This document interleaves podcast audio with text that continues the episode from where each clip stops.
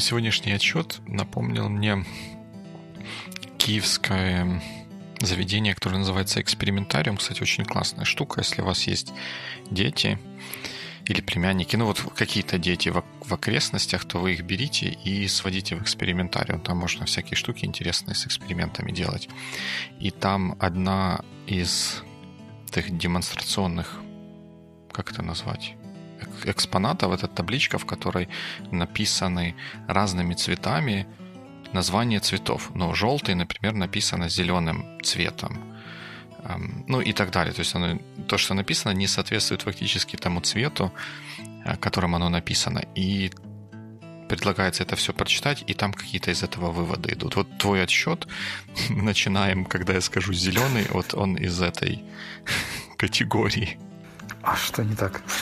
Потому что ты когда Чем это отличается от 3.2.1? Это всем отличается от 3.2.1, потому что когда ты ну, если, конечно, без э, вот излишеств и тому подобных приколов, когда ты говоришь, что мы начинаем на счет 3 и начинаешь считать с одного, то человек, который слушает твои команды, он готов э, подойти к тому моменту, когда нужно будет нажать на кнопку. И это повышает синхронность э, того, ради чего делается отсчет. А когда ты говоришь на зеленый, и потом начинаешь перечислять аквамариновый, фиолетовый, сиреневый, зеленый, то как ни о какой синхронности почти что речь не идет. Ну, давай так, все равно ты потом обрезаешь это все, и мы все равно не нажимаем в одну и ту же секунду, поэтому what the hell. Это помогает все равно как-то это соединить чуть-чуть проще. Потому что иногда ты, ты, ты удивишься, но если совсем уж как-то рассинхронизировать эм, две дорожки людей говорящих, то порой бывает трудно сообразить, какая фраза у кого идет за, зачем, особенно если они короткие, не такие вот монологи, как вот у меня сейчас запустился. И все-таки отчет, он, он немножко помогает. Хм. Ну, лучше расскажи мне про верблюдов. Хм, верблюды их еще называют кораблями пустыни. Это такие животные, я не скажу, скольки они копытные, вот к какому отряду они относятся, но а, их особенность в том состоит, что у них на спине есть горбы в количестве от одного до двух штук, в зависимости от вида животного. А, вот. А насчет фотографии с верблюдом, которую ты опубликовал по просьбе или моему обещанию? Да, ты пообещал, что я опубликую фотографию. Но мы как бы сам вот этот вот само хитрое сплетение того, как обещать, что другие люди что-то сделают, оставим за кадром, но я вот выложил фотографию с верблюдом. Если кто-то скажет, что это фотография без верблюда, то может первый поставить мне дизлайк. Ну, ты мне скажи, она свежая, и, и где она, и почему на ней тебя? А почему на ней должен быть я? Ну ладно, она же твоя, правильно? Ты да, сделал? это моя фотография. Да, я ее сделал с помощью портативного фотографического прибора производства фирмы Canon, Япония. И где ты ее сделал? Я ее сделал в зоопарке города Сан-Диего, Калифорния, Соединенные Штаты Америки. В общем, верблюд — это плавно перетекающая тема уже трех выпусков. Началось все с пословицы, потом до обсуждения пословицы, а теперь Сан-Диего. Кто бы мог подумать. То есть что там тоже есть верблюды, но да, там любят животных. А второе слово, которое ты искал, это в английском dromedary. Я не очень знаю, как это на русском. Mm, dromedary — это двугорбый верблюд, получается, так. По-моему, наоборот. Camel больше двугорбый, а... Точно. На... Это не реклама сигарет, но, по-моему, на пачке сигарет Camel Camel, что характерно, был как раз одногорбый верблюд. Нет? Не знаю. Википедия утверждает, что Dromedary — это Arabian Camel. Большой, с одним горбом. С одним горбом. Dromedary. Да. Man. Camel просто умалчивает. А нет, нет, нет, здесь написано, что два и один. Camel это и то, и то. В общем, whatever. Camel это вообще все, да. А Dromedary это специально одногорбый верблюд. Ну, в общем... Как дальше жить с этой информацией неизвестно. А на самом деле мы об этом говорим только потому, что у нас нет других комментариев.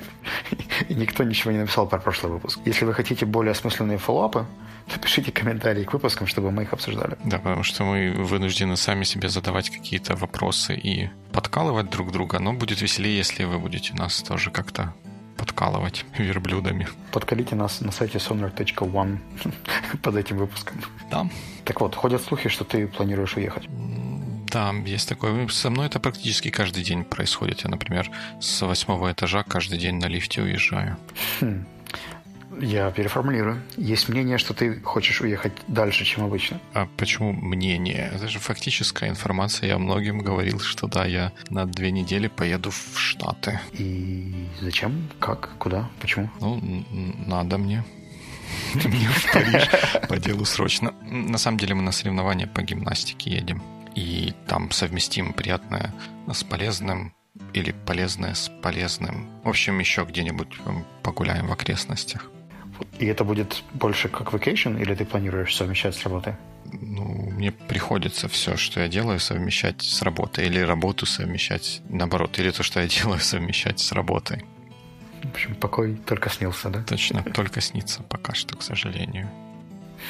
Я только недавно слушал в каком-то из выпусков про, по-моему, в том же Кортексе, про то, как таск-менеджеры странно относятся к разным часовым зонам, временным зонам да. Ну, я не знаю, вот как-то это Грей с Майком, они как как-то вот это время или due, due time для задач указывают в Task Manager. Я этого никогда не делаю, потому что как-то вот у меня по-другому это все устроено. Так, я проглотил следующий комментарий. И... А если, например, мы будем с тобой записывать, мы же будем с тобой записывать дальше выпуски? Конечно, все непременно. То как ты узнаешь, что мы записываем? Я знаю, потому что мы после этого выпуска будем сразу записывать следующий, другой. И я на самом деле к тому, насколько твой Google Calendar адаптируется быстро и поймет, что, что и как. Ты не пробовал? А что, а что с ним? Ну, ты переключаешь в другую таймзону, и все и все, оно тебе показывает в новой твоей таймзоне. Или там что-то что не то, или я о чем-то не знаю. Не знаю, для меня это всегда паника. Я когда что-то планирую, и мне, например, я уезжаю в Польшу, где нужно перевести часы хотя бы на час, и потом mm-hmm. я смотрю на все те скайп-колы, которые у меня должны состояться из Польши, и у меня всегда такой double guessing, а это какое время там сейчас? Там сейчас Киев, или там сейчас уже переведенное польское, и мне нужно быть в другое время, или все-таки это Киев. И приходится все, время вспоминать, но когда же я вслух назначал на который час, я не могу довериться, что если в календаре стоит 2.30, то это правда 2.30, а не, например, 3.30 или час 30 или еще что-нибудь. В общем, это как-то очень много сомнений у меня.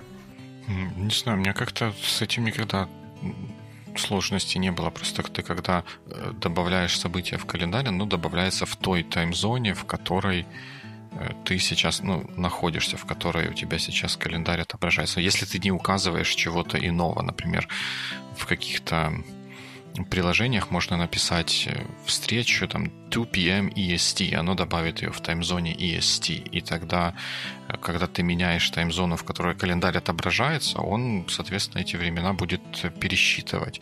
Но тут есть два а, два полезных приема, ну, в зависимости от приложения, которым ты, ты же, наверное, Google календарем пользуешься. Там в настройках можно указать, поставить галочку, добавить поддержку второй таймзоны, выбрать, какая она будет, и там тогда появится где-то сверху выпадающий список, из которого можно будет выбрать, в какой таймзоне отобразить календарь. И тогда можно, ну, как минимум, проверить, что оно добавилось, ну или как, как оно будет выглядеть, когда будешь по ту сторону океана, например.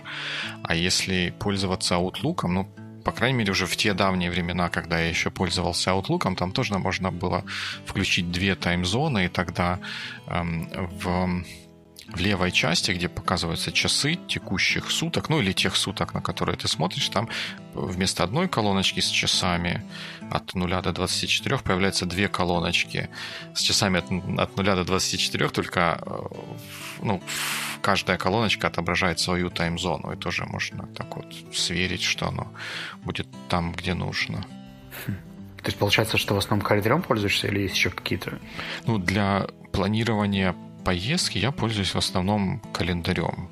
И фактически все, всю информацию, которую я только знаю о поездки, о том, как она будет происходить, она у меня живет в календаре. Я вот все, все, все туда переношу. Какие, где предстоят переезды или перелеты. Вот, например, мы сначала будем ехать в Киев, откуда, оттуда в Киев лететь. У меня в календаре есть митинг, который называется Днепро, стрелочка Киев, в котором написано, э, написан номер рейса и места, на которых нам нужно будет, будет сидеть. от, от того, как поезд отправляется, до того, как поезд прибывает в Киев. Вот такой вот митинг. Ну или не митинг, встреча. Как это назвать? Событие. Mm-hmm. О, вот такое событие. И точно так же на э, перелеты есть на каждый перелет вот такая же э, штука. Так что когда ты, например, пытаешься сесть в поезд, тебе нужно увидеть, в какой, какой у тебя вагон и какое у тебя место. Можно, конечно, полезть за бумажным билетом, но это бывает очень неудобно, потому что ты с какими-нибудь сумками идешь по вокзалу и хочешь садиться, и тебе, чтобы узнать, идти налево или направо, надо достать билет, посмотреть, какой вагон, и все вот это вот неудобно. А так в телефоне сразу перед поездом, там за какое-то время, поскольку это как бы митинг с точки зрения календаря, выскочит notification, и в notification будет у тебя вот эта вот вся информация про номер поезда, номер вагона, и это очень удобно. Хм, not bad. У меня просто совершенно как-то по-другому это работает. У меня это хранится обычно в Trello. То есть я все скрины билетов и так далее всегда прикрепляю к определенным тикетам, если у меня длинная поездка, например, там с какими-то пересадками, переездами и так далее, то я стараюсь копии всех проездных документов держать в, одном, в одной карточке и иметь к ней доступ из компьютера, и из телефона и так далее. Ну вот то, что ты говоришь про календарь, это здорово, мне кажется. Ну да, ну это удобно. Вот главное удобство в том, что оно тебе дает возможность подсунуть информацию, которая тебе нужна в тот момент, когда она тебе нужна. И точно так же я туда вношу вот all, all day ивентами периоды пребывания в каком-то одном месте, там, в гостинице или в каком-то съемной хате через Airbnb. Вот от сих до сих мы там живем. Вот адрес, так, чтобы можно тоже было быстро найти ну, вот, вот эту вот информацию. Я всегда знаю, что она мне есть в календаре. Если мне что-то что такое нужно, то адреса, телефоны, время отъезда, время приезда я могу увидеть вот в этом самом своем календаре. Съемная хата звучит здорово. Ну, а как? А никак не тут. Ну, нас же обвиняют в том, что мы делаем этот билингвизм, или как-то и вот опять начинаешь. Двуязычие. Двуязычие, да. Билингвизм. Вот. Так я правильно понимаю, что у тебя билеты есть и в электронном виде, и ты их еще печатаешь дополнительно? Да, да, на мертвых деревьях я тоже печатаю их. Потому что они могут, могут пригодиться где-нибудь где-нибудь в местах, где нужно где не очень удобно их показывать на телефоне, где-нибудь в, в аэропорту в каком-нибудь, на каких-нибудь security чеках или еще где-нибудь. Иногда бывают вопросы, и проще показывать, ну, достать бумагу и с этим человеком обмениваться этой информацией на бумаге, чем давать ему свой телефон, чтобы он там что-то смотрел или искал, или ну, вот, вот whatever. Это зависит mm-hmm. от, от авиакомпании, на самом деле. Я когда-то один из разов, когда летел, это тоже для меня было таким сюрпризом. Я никогда с таким не сталкивался, а вот в тот первый, единственный пока что раз столкнулся. Мы, по-моему, через Амстердам летели в Штаты и прошли ну, обычную вот эту аэропортовую проверку на безопасность перед гейтом, и уже на гейте э, должны были бы как бы ждать отлета, но тут пришли какие-то другие сотрудники авиакомпании, это была Дельта, и начали у всех, у кого визы, ну, вернее, как надо было перейти, по-моему, из одного помещения в другой перед этим самым гейтом, и они mm-hmm как бы у всех проверяли доки, что можно в Штаты в эти въехать людям, что-то, наверное, такое. И тех, у кого просто паспорта американские не пропускали, а тех, у кого виза, они, ну, типа, идите сюда, расскажите. Ну, еще какие-то дополнительные вопросы задавали. А надолго, а как вы вот там такие, вот для такого рода разговоров бумажные билеты или еще что-нибудь могут пригодиться. Ну и телефон банально может сесть. Ну, я пользуюсь бумажными вариантами. И я, наверное, летаю не так часто, как ты, поэтому аэропорт не самое распространенное место. Но даже там я предпочитаю все равно электронные э, формы. А печатаю, как ни странно, только для Укрзалезницы и только для ночных поездов. Потому что я обычно приезжаю пораньше и ложусь сразу спать. Я оставляю билет всегда на столике, чтобы меня потом никто не трогал. А почему-то вот они даже если его сканируют, они все равно потом спросят, а у вас какой билет? А если я ставлю его на столе, то мне уже дают отдыхать. Ну да, тут тоже полезная, полезная штука. Тем более с телефона как-то у них что-то проблемы нередко возникают. То сделайте поярче, то отнесите подальше. Как-то не всегда сканируются эти билеты с телефона. Окей, тему с билетами мы закрыли. Как ты переживаешь последствия смены климата, времени и так далее? Ну, если этот климат меняется на более теплый, солнечный, я очень позитивно переживаю такие изменения обычно. Еще раз? Что? Ну, как, как я переживаю смену климата? Я говорю, что если климат меняется на более теплый, солнечный, я это, эту смену переживаю очень позитивно. То есть джетлаг тебя не, не преследует, да, если едешь в хорошее место? Не, преследует, конечно. Он, он всех, всех преследует. Ну, я не знаю, у меня только, только два рецепта какой-то какой-никакой борьбы с этим делом. Полностью от него избавиться, конечно, не получается. Но что я делаю? Я стараюсь как-то организоваться. Это не всегда получается. Точнее, очень редко даже, можно так сказать, получается поспать в самолете. Как-то вот не приспособлены особенно самолеты их эконом-класс для того, чтобы спать. Но я, тем не менее, стараюсь вот максимально поспать в самолете, а в тот день, когда ты прилетаешь в Штаты, мы про Штаты говорим, наверное, mm-hmm. то не спать до конца дня, потому что обычно ты вылетаешь рано утром где-то из Киева, летишь через Европу и прилетаешь где-то во второй половине дня в Штаты, вот нужно до конца дня не спать, до, до конца американского уже вот этого вот нового дня не спать и сразу начинать жить по новому, новому времени. Так вот оно как-то лучше работает. Вроде бы неплохая стратегия, но как-то не у всех получается. Вроде бы все знают, что да, нужно там угу. дождаться любыми усилиями, не лечь на диван, но когда ты приходишь после 14-часового бессонного перелета, и тут есть какое-то твердое горизонтальное место, то сразу хочется на него лечь. Да, не, не, не без того. Но надо как-то себе превозмочь себя и лучше всего отправиться на какую-нибудь прогулку и не наедаться чего-то много сильно. Вот свежий воздух, вода и солнце делают свое дело. Хм. Ну, или должны делать свое дело, а там как получится. Кстати, знаешь, именно вода меня и подкосила в прошлый раз, когда я был в Штатах. Я когда приехал, после всех переездов, разъездов, там я из аэропорта еще долго добирался автобусами, еще какими-то штуками. В общем, все сбилось напрочь. Но потом меня дернуло пойти на побережье океана. И поплавав в холодном, холоднючем просто океане. Я, естественно, пришел домой, замерз и лег спать. И вот это было началом двух дней мучений, потому что я проснулся к часу ночи, не спал всю ночь, утром нужно было идти уже на первой встрече. И я очень сумбурно помню, что там было потом. Ну, это, кстати, еще один такой лайфхак, не лайфхак, а лучше на следующий день после прилета все-таки не назначать каких-то важных мероприятий, потому что этот день будет самым тяжелым в определенном смысле. И сколько дней у вас будет после прилета до соревнований? Три. На следующий день, три. да?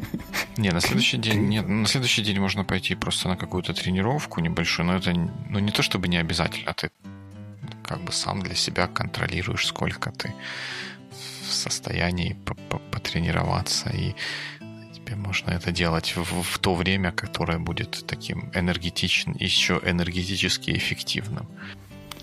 И, наверное, у тебя есть уже какой-то чек-лист, что ты должен сделать, кроме соревнований. Там съесть бургер, приставать к прохожим. Ну, нет у меня вообще такой привычки приставать к прохожим без необходимости. Но вот, кстати, про, про еду привычка есть. У меня есть традиция, я не знаю, как мне в этот раз ее удастся эм, выполнить. Ну или продолжить. Первый, первый мил, который в Штатах я кушаю, это должна быть тайская кухня. Не знаю, почему так получилось. Как-то первые несколько раз это случайно получалось, а потом это стало какой-то такой вот своеобразной традицией. Ну, посмотрим, как в этот раз получится. Ты где-то, кроме Штатов, тайскую кухню любишь?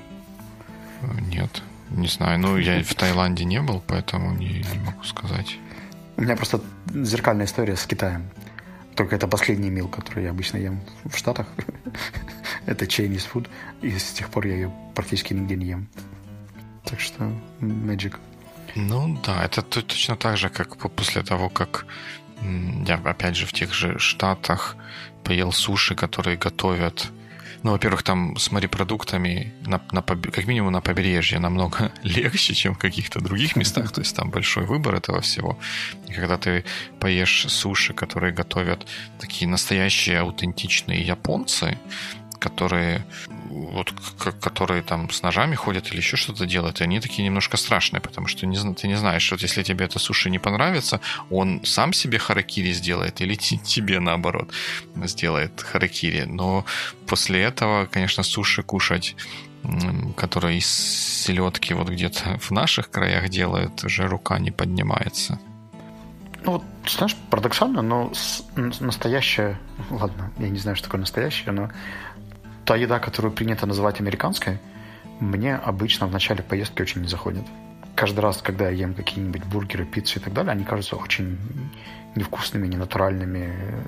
Весь food и все, что связано с мясом, меня обычно очень удивляет. Потом там на, на вторую неделю все становится уже намного лучше.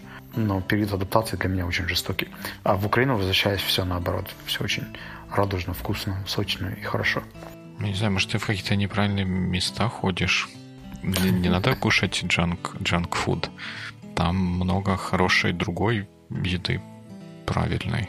У меня, у меня вообще ни, никаких вот с точки зрения еды, если только учесть, что я там какие-то Макдональдсы и там подобные места как бы особо не хожу, то у меня не то, что нет претензий к еде в Америке, у меня наоборот на фоне американской еды есть претензии ко всей остальной еде, которая есть вокруг. В основном потому, что Америка, она же такая очень многокультурная, и ты, когда идешь там в какое-то национальное, национальное место, то оно, оно, оно действительно такое вот национальное. И ты получаешь всю, всю гамму впечатлений именно вот этой вот кухней. Это очень классно. Особенно какой-то там экзотичной по нашим меркам, типа тайской, китайской, индийской. Ну вот видишь, опять получается, что экзотика вкусная, а все остальное. Меня однажды приглашали на званый ужин. Mm. В общем, наше начальство в виде одной леди решило, что нам, мы достойны прийти в гости. И когда она приготовила индейку, по-моему, это была самая странная еда, которую я ел вообще. Это была индейка и, видимо, картофель-пюре, но это было с таким странным вкусом. То есть индейка, видимо, вообще без специй как-то готовилась или мариновалась. То есть это было какое-то очень безвкусное, непонятное мне мясо. Соус, который я бы побоялся туда добавлять. Я так взял чуть-чуть попробовать и понял, что это не мой вкус совсем. И картофель, который меня до сих пор иногда снится в кошмарах. Ну вот как-то совсем, знаешь, мне наложили тарелку еды, и я так но я даже не знаю, что мне теперь сделать. Ну, не знаю, ты какие-то ужасы все время рассказываешь. Не, все там нормально, чего. Да, ну, еда необычная, не такая, как у нас, но она не, от этого не менее вкусная.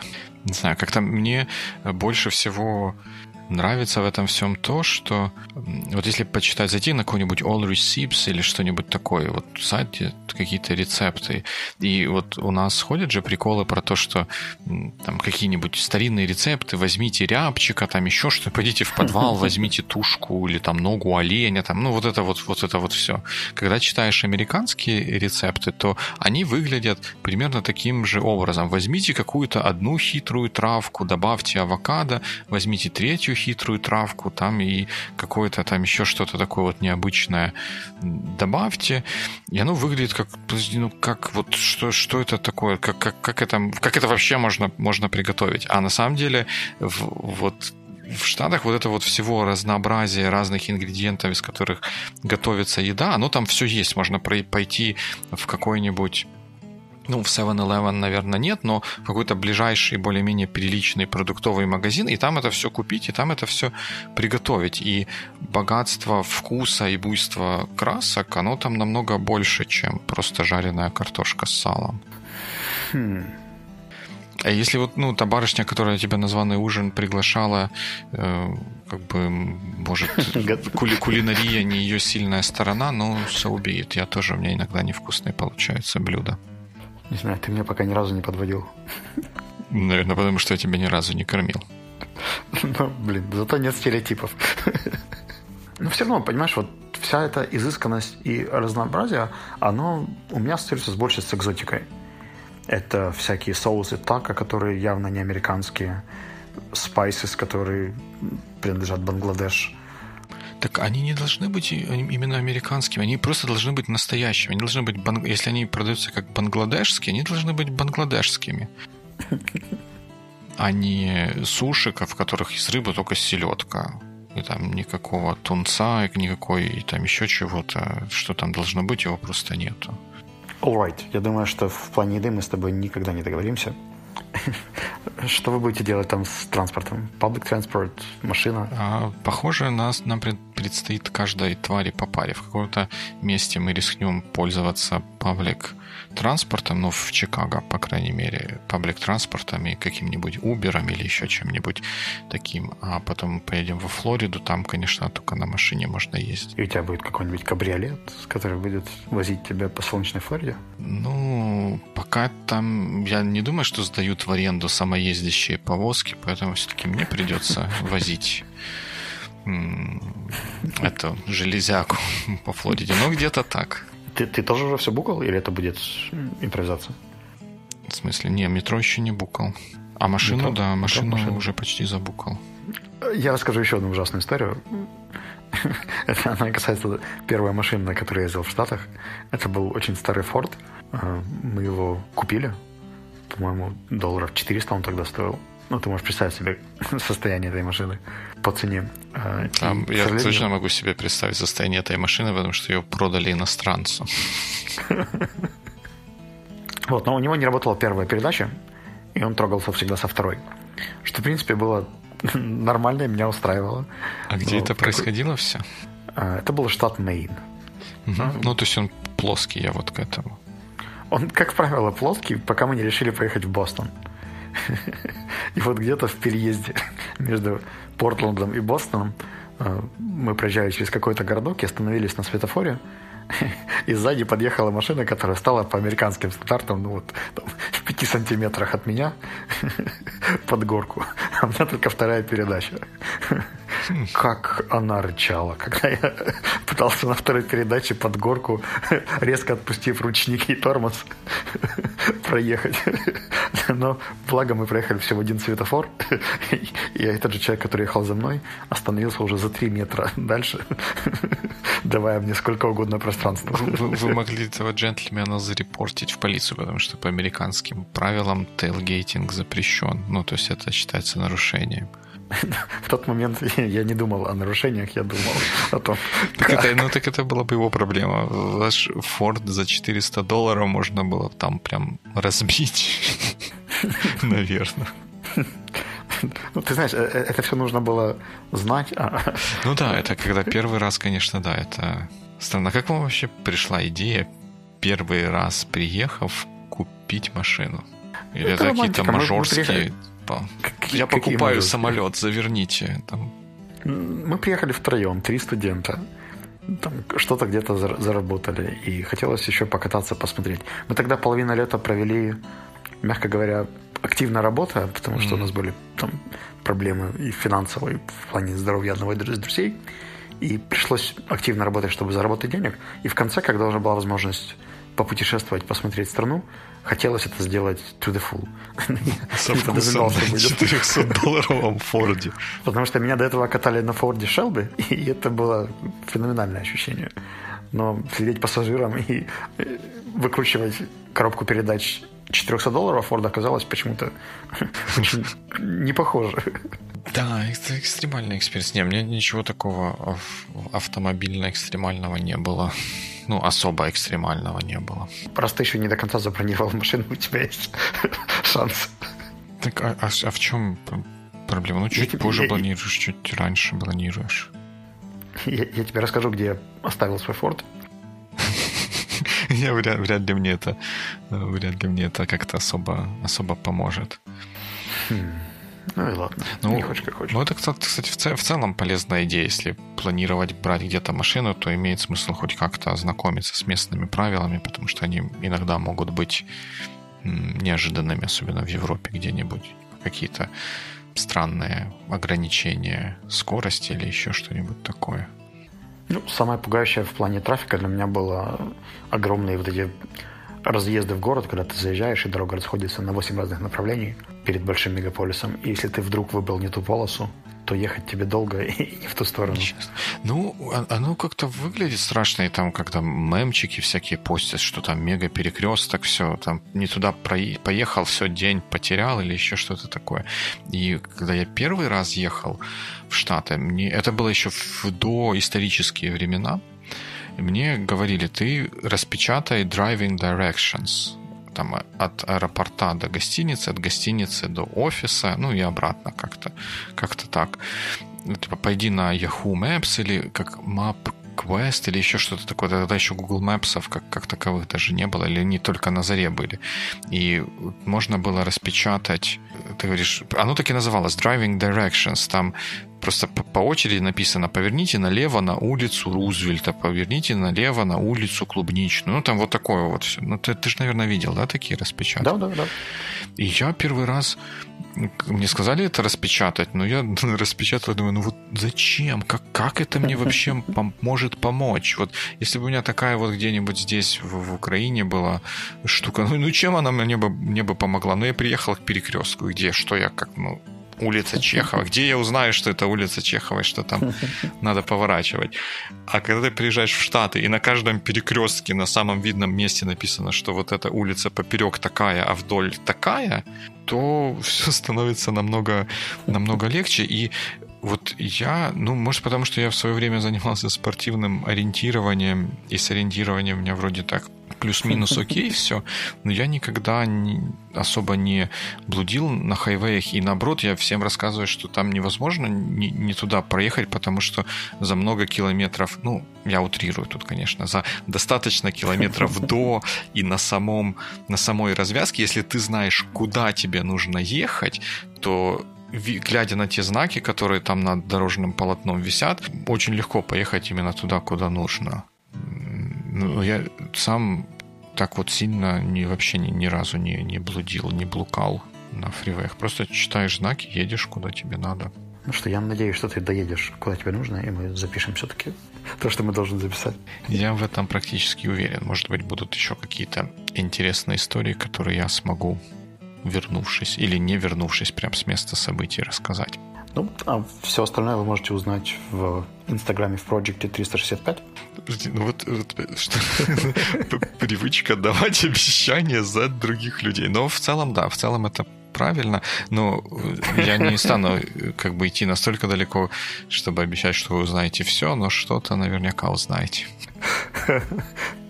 Я добавляю красок в твою жизнь. Подожди, почему, почему в мою жизнь? Чем я это заслужил? Ну, я, я с тобой дружу, и мне кажется, ты заслуживаешь ярких эмоций. А мы заслуживаем комментариев. Поэтому, если у вас есть какой-то travel experience, которым вы хотите поделиться, или, может быть, упрекнуть нас, что все на самом деле не так, как мы рассказываем, вы можете это сделать на сайте sonar.one под этим эпизодом, либо написать нам на Фейсбуке. Точно, будем ждать ваших комментариев и до новых встреч в эфире. So long.